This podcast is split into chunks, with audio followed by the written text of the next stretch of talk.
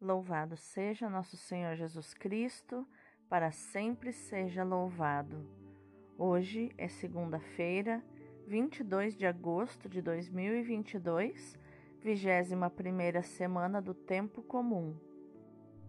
E hoje honramos Nossa Senhora Rainha do céu e da terra. Nossa Senhora Rainha, rogai por nós.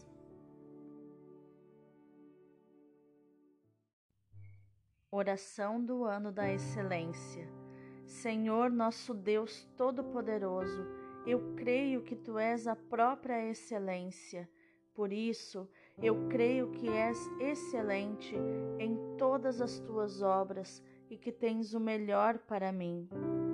Eu te consagro esse ano de 2022 para que seja um verdadeiro ano da excelência em todas as áreas da minha vida na saúde do meu corpo, da minha alma e do meu espírito, na minha vida profissional e financeira, na minha vida emocional e na minha vida familiar. Afasta para longe de mim todo o mal e derrama das tuas excelentes bênçãos e graças sobre mim. Tudo isso eu te peço e já te agradeço, na certeza de ser atendido, em nome de Jesus. Amém.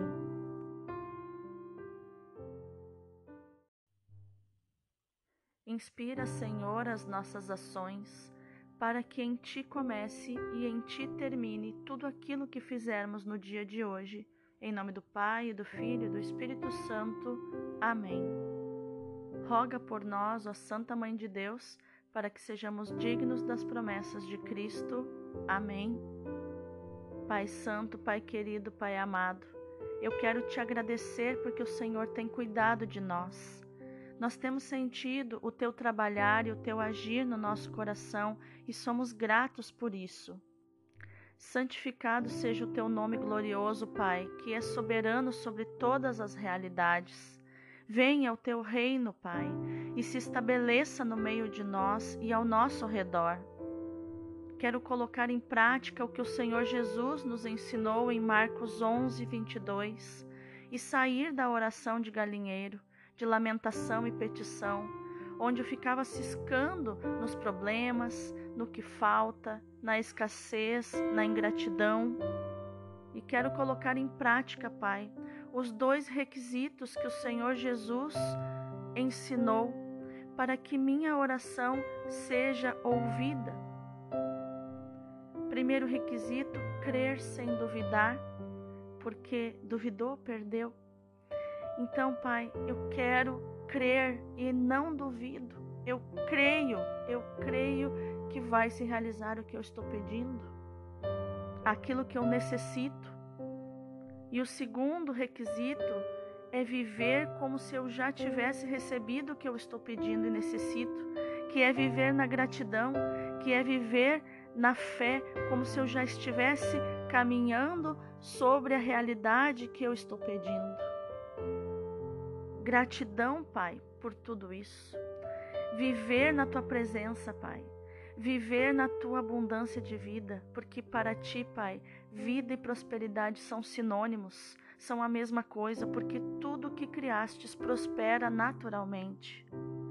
Por isso eu te agradeço, Pai, por tudo que eu recebi de ti e tudo que eu ainda receberei, segundo a tua vontade.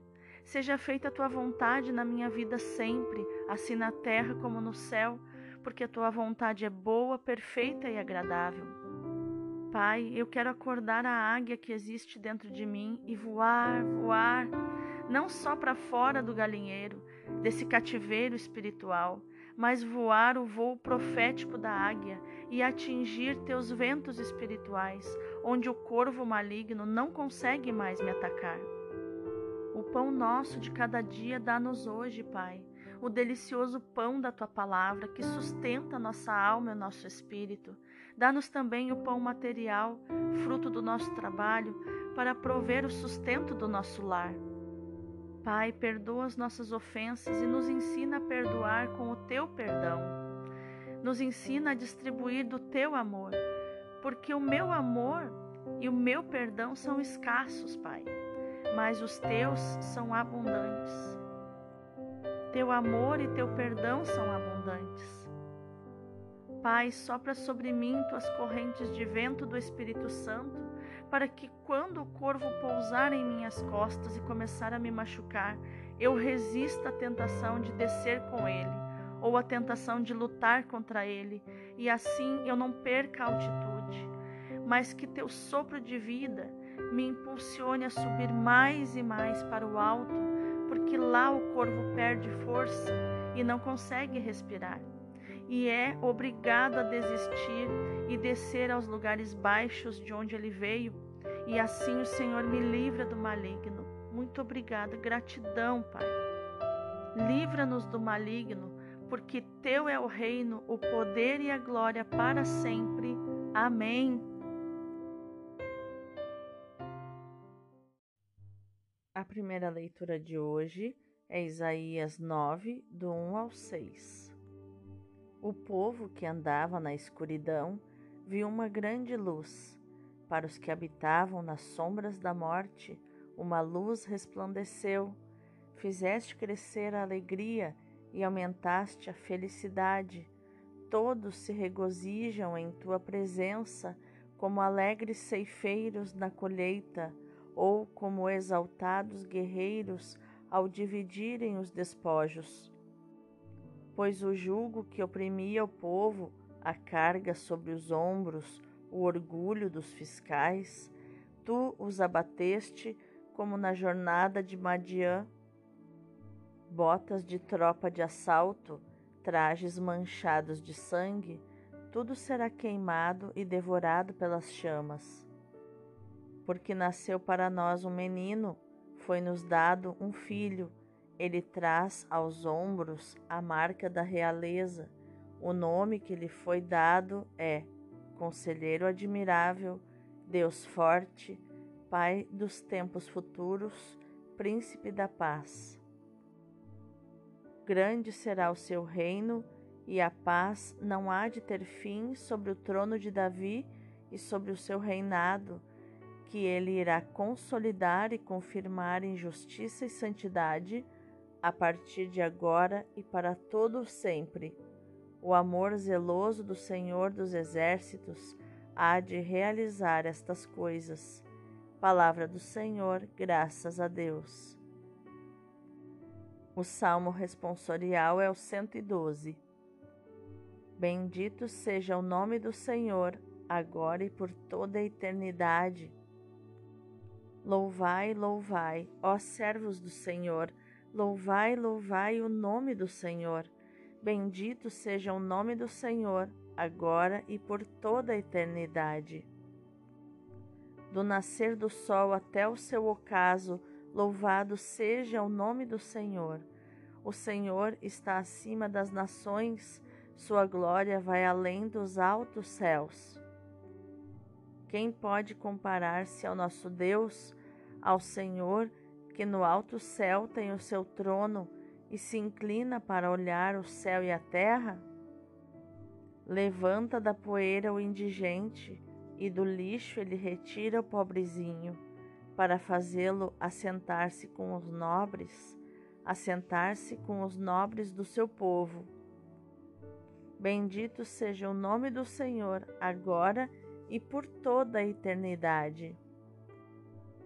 O evangelho de hoje é Lucas 1, do 26 ao 38.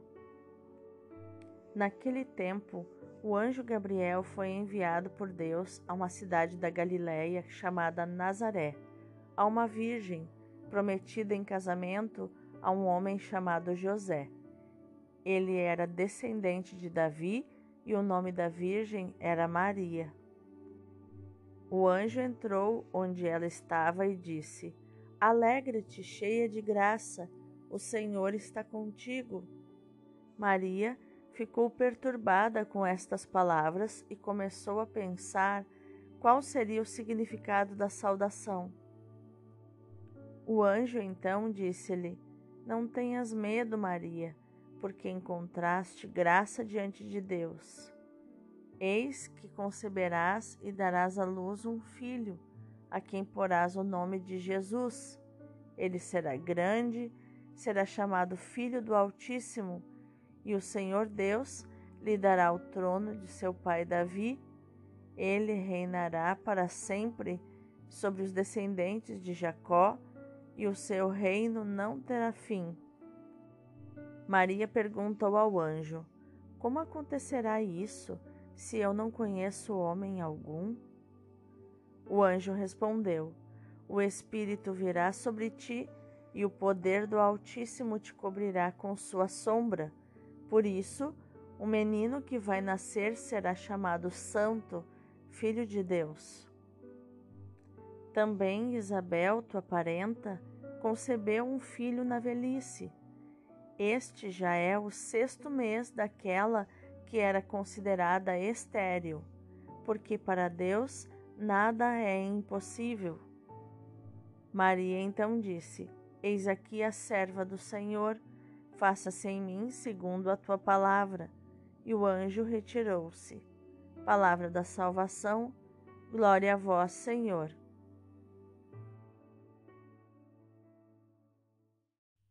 A festa litúrgica de hoje, comemorando e honrando a Virgem Santa Maria Rainha, ou da realeza de Maria, foi profetizada por alguns congressos marianos a partir do ano de 1900. Em 1925, Pio XI instituiu a festa de Cristo Rei. Em 1954, na conclusão do centenário da proclamação do dogma da Imaculada Conceição, Pio XII anunciou esta festa para o dia 31 de maio. Na reforma do calendário promovida pelo Vaticano II, a festa foi fixada na oitava da Assunção de Nossa Senhora, em 22 de agosto, para manifestar a conexão que existe entre a realeza de Maria e a sua assunção ao céu. Então, isso foi aí um esclarecimento sobre a festa litúrgica de hoje. E agora vamos ao contexto das leituras de hoje. A primeira leitura nos mostra a expressão da esperança messiânica de Israel, que pode ser interpretada sob o ponto de vista cristológico mariano. Proclamado por Isaías depois do ano 740 a.C., tem um tom de festa e de encorajamento apesar das nuvens negras que pairam sobre Israel. A partir do versículo 5, podemos ler segundo a chave de leitura, que é a festa de hoje, que a festa de hoje, Santa Maria Rainha nos sugere. A realeza de Maria permanece ligada e subordinada à realeza do Messias, seu filho Cristo Senhor. Na monarquia aqui da Terra, nós vemos que a rainha não é a esposa do rei, que ela é a mãe do rei. O libertador esperado é o menino que nasceu para nós, conselheiro admirável, Deus herói, Pai eterno, príncipe da paz. Estas imagens aplicadas à realeza de Cristo são alegóricas, porque o seu reino não é deste mundo e a sua paz é diferente da que o mesmo mundo nos pode dar. Jesus é manso e humilde de coração, o mesmo se pode dizer da realeza de Maria, humilde serva do Senhor. E o salmo de hoje eleva um grande louvor ao Senhor. Desde o nascer ao pôr do sol, seja louvado o nome do Senhor, ele diz. Já no Evangelho, nós vemos uma belíssima cena onde Deus é o ator principal. Fala através do seu anjo, age de modo criador por meio do Espírito, atualiza-se no Filho que nasce de Maria. Maria é a expressão da humildade que se mantém aberta ao mistério de Deus é enriquecida pelo mesmo Deus e concretiza a esperança de Israel. Isabel terá toda a razão quando proclamar, dirigindo-se a Maria: Bendita és tu entre as mulheres, e bendito é o fruto do teu ventre. E donde me é dado que venha ter comigo a mãe do meu Senhor? Isabel diz isso em Lucas 1, 43, e nós repetimos durante anos e anos na oração da Ave Maria. Ou seja, a voz de, Isabel não se calou. Isabel vive em nós toda vez que rezamos a Ave Maria para a Virgem Santíssima. O apelativo bendita oferece-nos uma pequena janela que nos permite entrever a senhoria ou a realeza de Maria. De fato, é bendito seja o Rei que vem em nome do Senhor. Como diz Lucas 19:37, e bendito seja o que vem em nome do Senhor, bendito o reino do nosso pai Davi que está para chegar, diz Marcos 11:9. Jesus é o fruto bendito do ventre de Maria. O clarão que ilumina a consciência de Maria remete para a senhoria, né, ou senhorio do Filho concebido por obra do Espírito Santo, e não tanto para qualquer soberania pessoal de Maria. Por isso, ela exulta em Deus, seu Salvador, como nós vemos em Lucas 1, a partir do 46. Mas vamos meditar mais profundamente essa palavra. Hoje somos chamados a contemplar aquela que, sentada à direita do Rei dos séculos, resplandece como rainha e intercede por nós como mãe. A figura da Rainha Mãe permanece em muitas culturas populares como protótipo de solenidade, de senhorio, de cordialidade, de benevolência. O culto e a própria iconografia representam espontaneamente Maria na postura de uma rainha revestida de beleza e de glória, muitas vezes sentada e coroada de estrelas, feita ela mesma trono do filho que tem nos braços, o menino Jesus. A liturgia contempla esse ícone de Maria, mãe e rainha. Contempla a ligação de Maria, serva do Senhor Deus, como participação na realeza de Cristo. Trata-se de uma realeza que é serviço, colaboração com Cristo na salvação da humanidade a obra de Cristo exigiu a sua morte no Calvário. Junto dele estava sua mãe. A realeza de Cristo custou-lhe a paixão e a morte. A de Maria custou-lhe as dores que a paixão e a morte de Jesus lhe causaram. O povo cristão costuma invocar Maria como Rainha da Paz. Trata-se de uma conotação com o oráculo de Isaías que fala do Príncipe da Paz.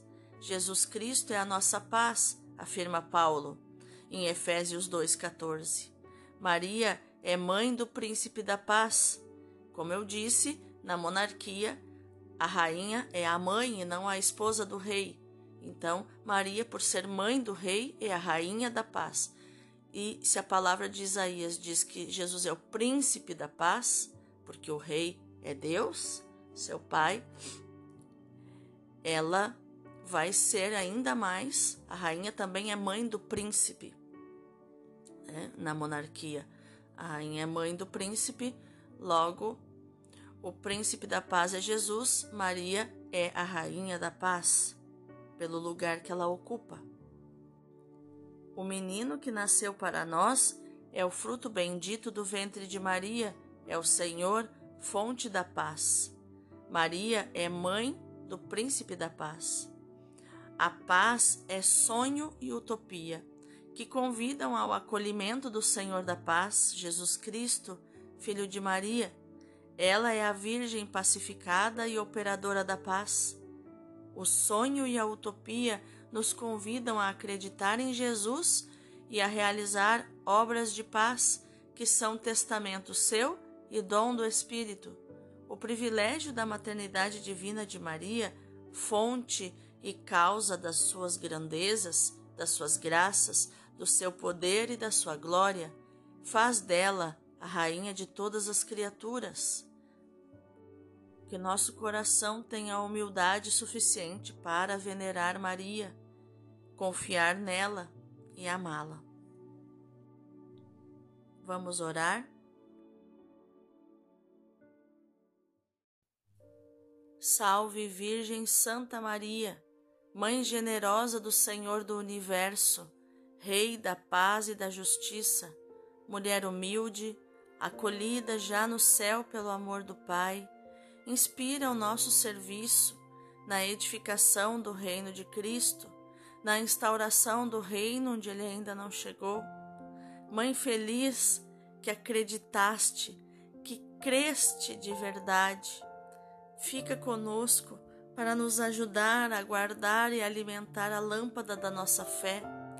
Esposa do Espírito Santo, ensina-nos a perseverar nas obras de misericórdia, de justiça e de paz. Amém.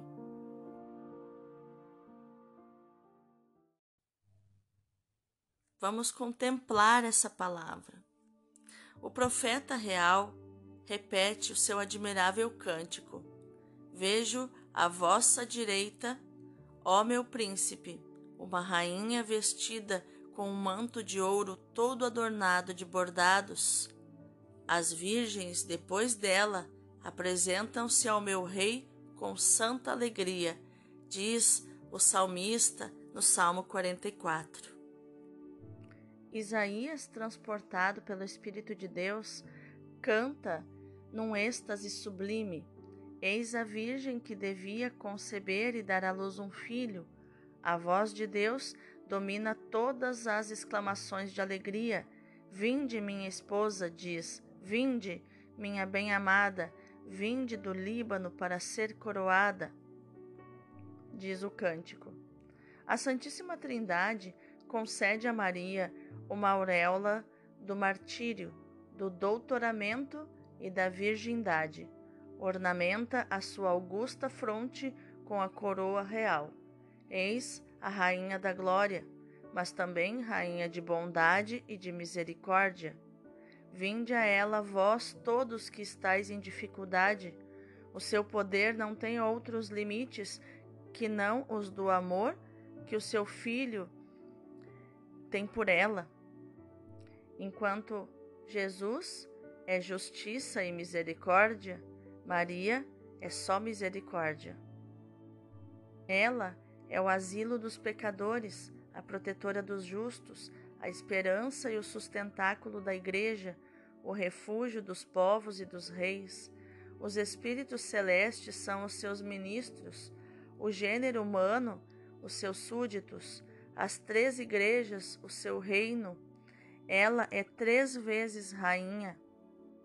Para você que não sabe, as três igrejas é a igreja padecente, que são as almas que estão no purgatório, a igreja triunfante, que é uh, todos que estão no céu, né, que é o próprio céu, a igreja triunfante, aqueles que triunfaram sobre as virtudes, e a igreja militante, que somos nós que estamos militando, marchando rumo ao céu.